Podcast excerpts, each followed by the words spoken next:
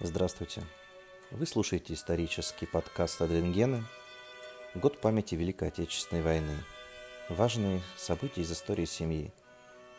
К нам поступил запрос. Я ищу давно сведения о дяде, мамином брате. Исходных данных очень мало, живых никого не осталось.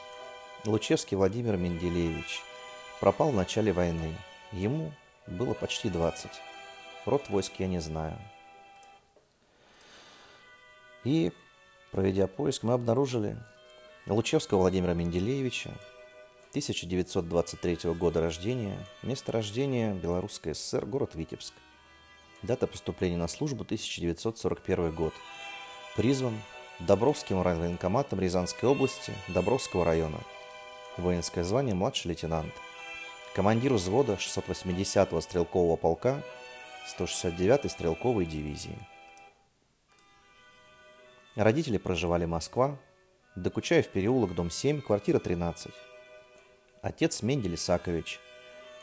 Найден документ от 9 декабря 1942 года, подписан командиром штаба капитаном Преображенским. Володя погиб.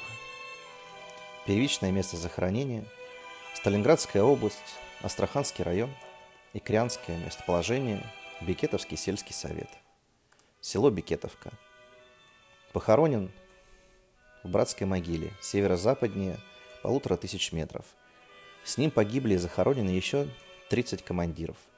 Сейчас ведем поиски его текущего захоронения, а также захоронение 30 солдат и командиров, похороненных вместе с ним. Поиск ведем на Адвенгена бесплатно по акции памяти «Год памяти Великой Отечественной войны».